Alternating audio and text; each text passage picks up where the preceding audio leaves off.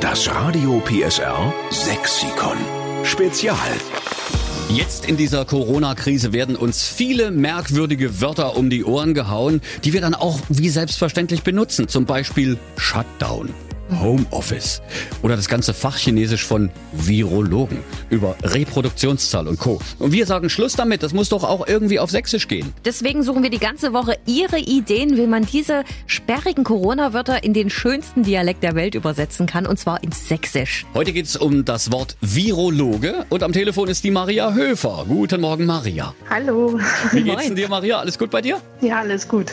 Ich bin im Schichtdienst, habe quasi heute Spätdienst. Okay, also bei dir ist nicht mit Hämeklächen, das haben wir ja gelernt, ist das neue Nee. Wort für Homeoffice. Was mussten du machen im Schichtdienst?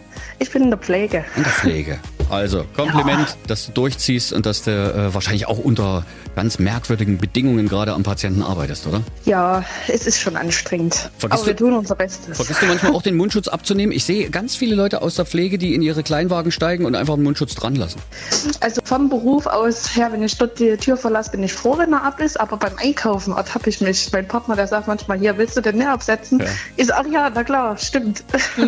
Und Maria, du hast eine gute Idee, wie wir in Zukunft sächsisch zum Virologen sagen könnten. ja, das ist bei mir der Reagenzglasgucker. Oh, Reagenzglaskuchen. Geil, ja. Das ist das Schöne, dass die lustigsten Bezeichnungen so ganz nah dran liegen an der Tätigkeit. Ja, was macht der Virologe? Das glotzt ins äh, Reagenzglas. Also Maria, wir nehmen es mit auf ins Radio PSR Sexikon. Virologe, äh, da könnte man in sechs Sachen der Reagenzglas gucken. Na genau. So machen wir.